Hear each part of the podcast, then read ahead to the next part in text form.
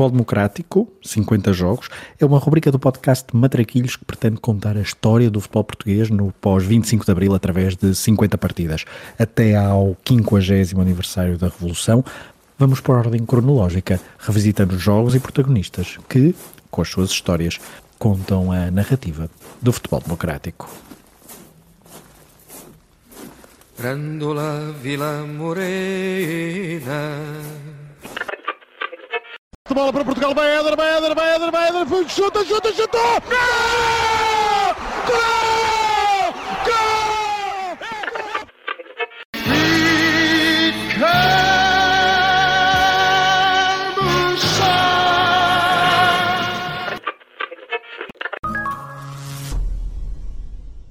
Depois da excelente participação no Mundial de Inglaterra em 1966, a seleção portuguesa falhara consecutivamente a qualificação para os grandes torneios seguintes, sejam os mundiais, sejam os europeus.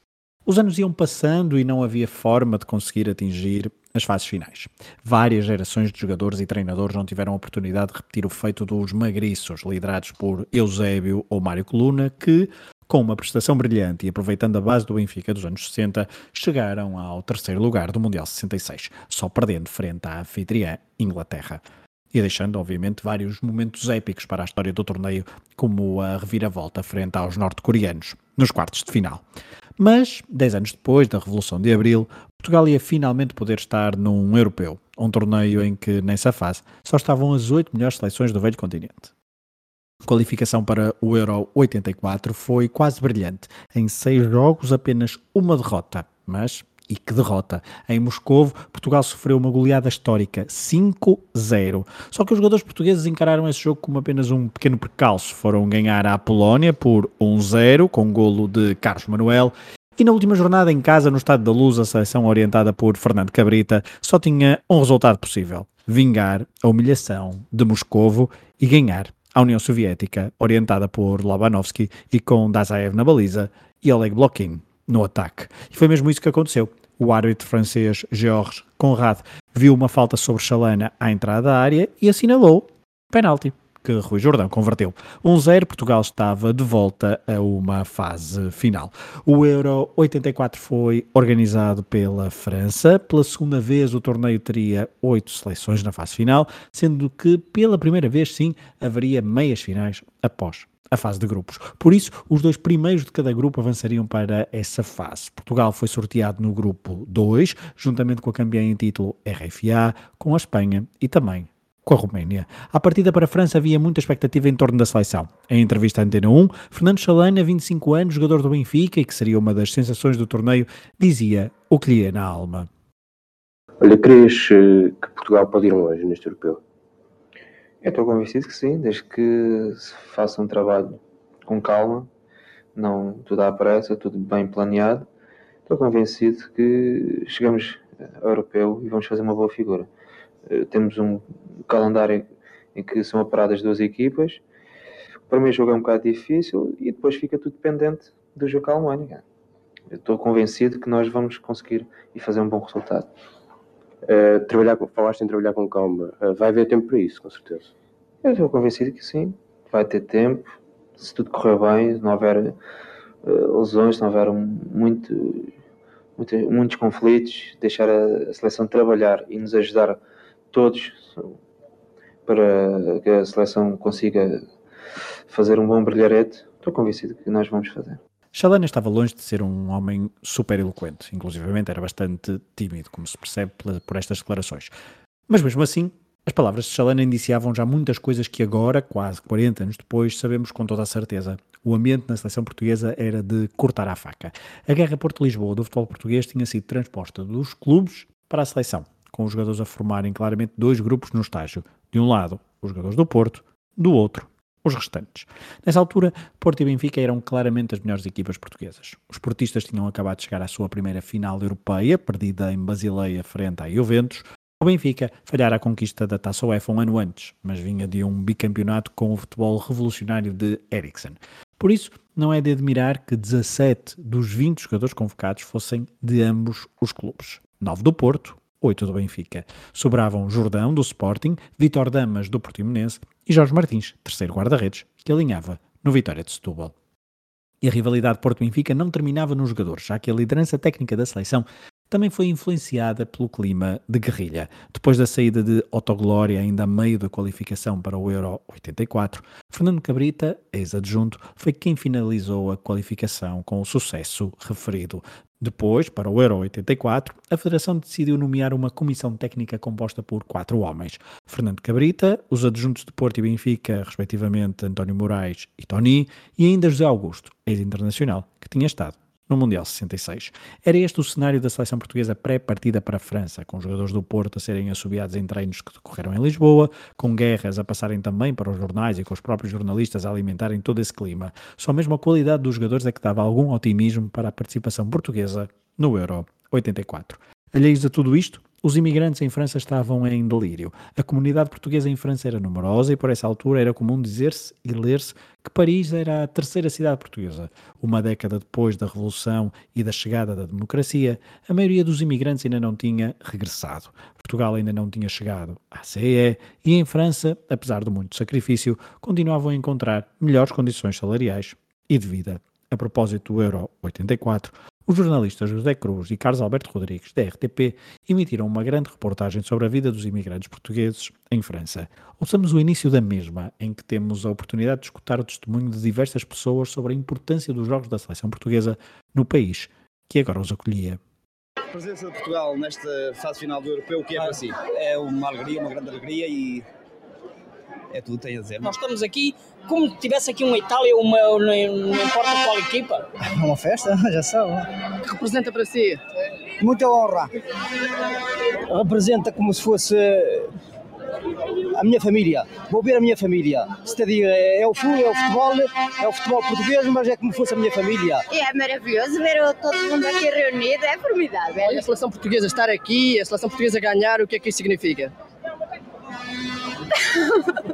Para mim significa todo mundo em ensemble, vai lá. É sobretudo pela nossa bandeira, que é aquilo que me faz doer o coração cada vez que a vejo, sobretudo que, que a vejo raras vezes. Eles trazem-nos qualquer coisa de novo para nós, é, Portugal aqui, para nós foi uma grande coisa, sobretudo quando nós soubemos aqui que Portugal se tinha classificado com a Rússia, para nós foi uma grande alegria. Hoje estamos aqui ao lado deles e estaremos, espero que estaremos breve na meia final. E se Portugal ganhar, continua a acompanhar a equipa? Exatamente, sempre.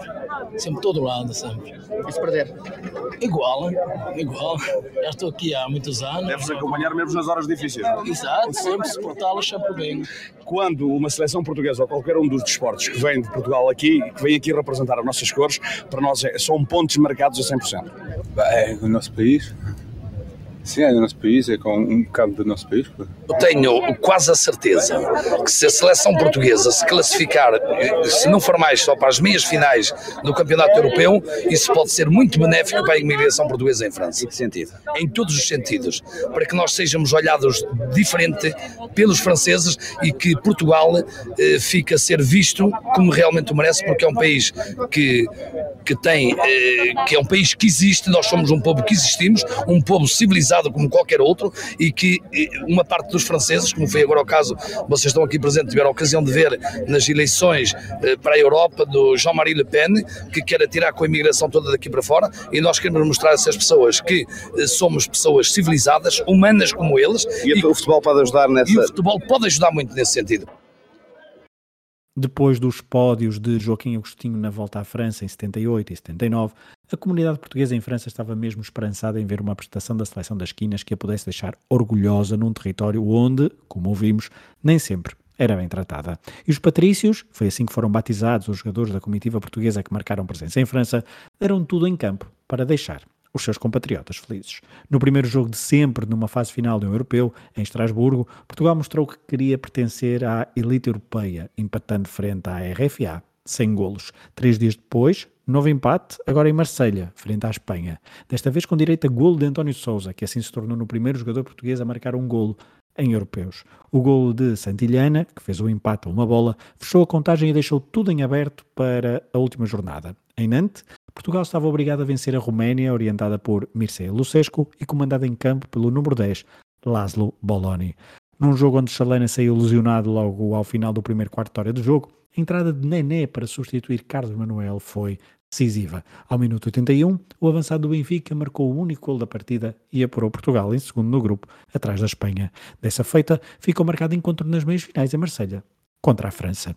Foi no estádio Velodrome, em noite de véspera de São João, em Portugal, num ambiente frenético em que os ainda milhares de portugueses na bancada conseguiram equilibrar então a atmosfera criada pelos adeptos franceses que, esses sim, a jogar em casa e com uma seleção de sonho, queriam finalmente conquistar um título.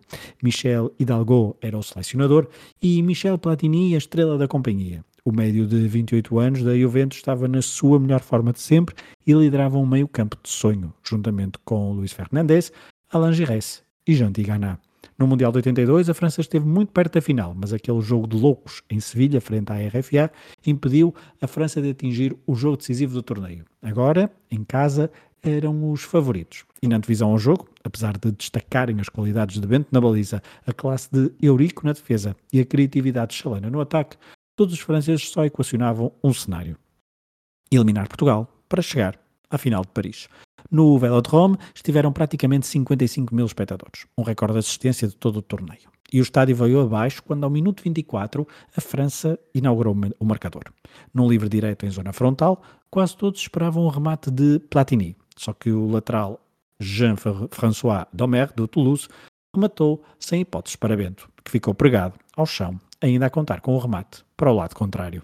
Portugal, mesmo assim, não se foi abaixo. Aliás, o clima de tensão que havia em torno da seleção não passava para dentro do campo. Ainda hoje, os protagonistas daquela seleção salientam muitas vezes que dentro do campo remavam todos para o mesmo lado. Até ao intervalo, o jogo foi mais ou menos repartido, mas no início da segunda parte, os franceses entraram em campo com vontade de aumentar a vantagem e fazer descansar todo o público francês. Foi nessa fase que apareceu o melhor Bento do torneio. O guarda-redes do Benfica de 35 anos foi negando várias vezes o golo. Ele que tinha à sua frente um quarteto de luxo, com João Pinto à direita, Álvaro à esquerda, Eurico e Lima Pereira no centro da defesa. Aliás, estes cinco jogadores foram os únicos totalistas de Portugal no europeu. A comissão técnica foi mais rotativa, do meio-campo para a frente, e foram duas substituições de Portugal que mudaram um pouco a face desta partida. Portugal alinhou de início apenas com Jordão e Chalana na frente, apostando no meio-campo reforçado com Diamantino, Souza, Frasco e Jaime Pacheco. Mas os minutos 62 e 64 significaram as saídas de Diamantino e Souza e as entradas dos avançados Nené e Fernando Gomes. Esta dupla alteração balanceou ainda mais Portugal para o ataque e o guarda-redes Joel Batz foi chamado a intervir mais vezes. Até que ao minuto 74, Chalana pela esquerda centrou para a baliza e encontrou a cabeça de Rui Jordão. A bola descreveu uma trajetória estranha e indefensável para o guardião francês. Estava feito o empate e os franceses tinham de guardar os foguetes para fazer a festa. Até ao final dos 90 minutos, Platini bem tentou, mas o capitão Bento continuava inspirado e adiou tudo para o prolongamento.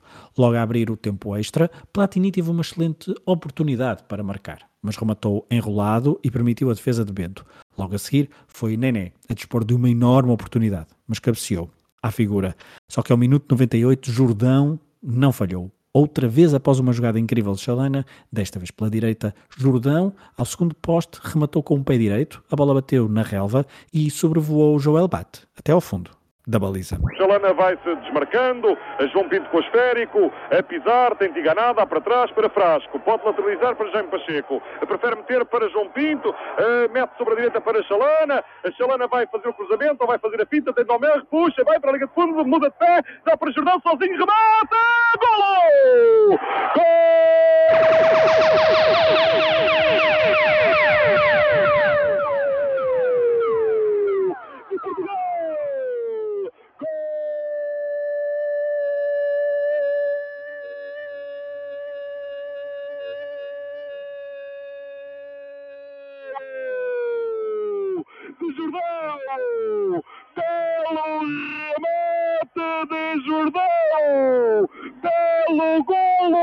Número 3 de Portugal.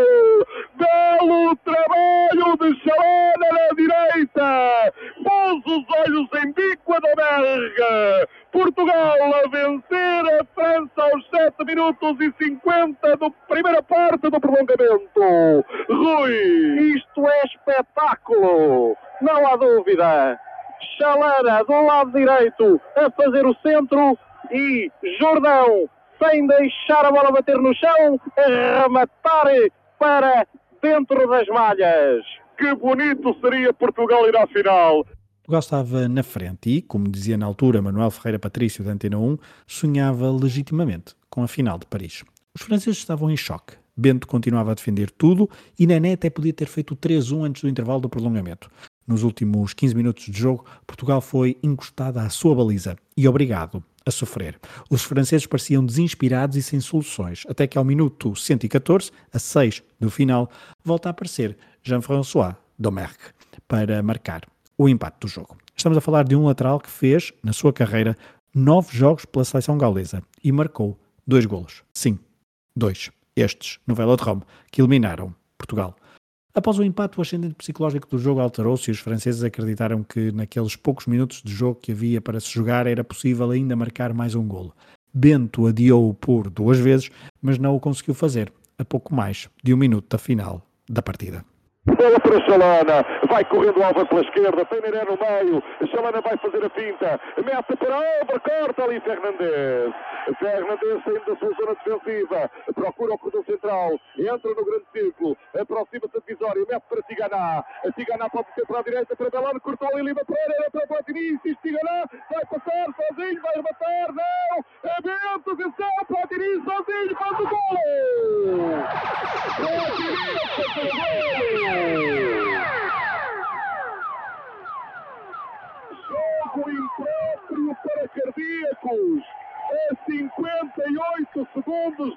Do prolongamento. Os franceses fazem o 3 a 2. O desalento do jornalista também é visível nos rostos dos jogadores portugueses, que depois do segundo golo foram claramente abaixo. O golo de Platini, o terceiro da França, levou o Velodrome à loucura. A França estava na final e tinha de ser ele o herói da partida. Michel Platini marcava o seu oitavo golo em quatro jogos. Ele que viria a marcar ainda o nono na final, que a França venceria frente à Espanha. Já Portugal despedia-se do seu primeiro europeu de forma trágica naquela noite de São João. Esteve muito perto de chegar à final, mas, tal como em 1966, voltava a perder, frente à anfitriã, pela margem mínima. Como percebemos agora, foi aqui que nasceu a maldição francesa para o futebol português, algo que só viria a ser quebrado em 2016 com um remate de Éder. Mas desde 1984 até 2016 houve mais duas eliminações frente aos franceses em meias finais, no Euro 2000 e no Mundial 2016. Outra coisa que este europeu pronunciou foi o amadorismo organizativo da Federação Portuguesa, algo que se refletiria no Mundial do México dois anos depois e que falaremos num dos próximos episódios. No meio de condições muito pouco profissionais, só mesmo o talento desta geração de jogadores conseguiu fazer a diferença e chegar tão longe. Porque, para além disso, estava ainda tudo por fazer no futebol português. Mesmo assim, o talento dos jogadores foi reconhecido. Chalana foi para o Bordeus e, por exemplo, Jaime Pacheco e Gomes estiveram a um passo do Ela Verona, que seria campeão nesse ano. Ficaram em Portugal e nos anos seguintes até conseguiriam erguer o maior troféu da Europa. Isso fica, claro, para outros episódios. Vamos à ficha de jogo desta meia-final do Euro 84. 23 de junho, sábado de 1984, jogo às 8 horas locais no Velodrome, em Marselha, praticamente 55 mil espectadores para ver a meia-final entre França e Portugal, arbitrada por Paolo Bergamo, o árbitro italiano. Do lado francês, Michel Hidalgo, o selecionador, fez alinhar Joël Bat. Patrick Battiston, Jean-François Domergue, Maxime Bossis, Yvon Leroux, Michel Platini, Alain Giresse, Louis Fernandez, Jean Tigana, Didier Si, Bernard Lacombe. Entraram ainda Jean-Marc Ferreri para o lugar de Bernard Lacombe e também Bruno Bellone, uh, já no prolongamento, para o lugar de Didier Sis. Do lado português, a comissão técnica liderada por Fernando Cabrita fez alinhar Manuel Bento na baliza, João Pinto, Lima Pereira, Eurico Gomes e Álvaro Magalhães, Diamantino, António Souza, Frasco e Jaime Pacheco, no ataque, Rui Jordão e Chalana. As substituições foram as que ouvimos em instantes. Nené e Fernando Gomes entraram para os lugares de António Souza e Diamantino na segunda parte. Os golos foram do lado português, Rui Jordão, um bis, sempre a passe de Fernando Chalana. Do lado francês, também bisou Jean-François Domergue, o lateral do Toulouse, e Michel Platini, ao minuto 119, carimbou o resultado final 3-2. A França avançava assim para a final do Euro 84, que viria a vencer. Frente à Espanha, Portugal despedia-se assim, do seu primeiro europeu.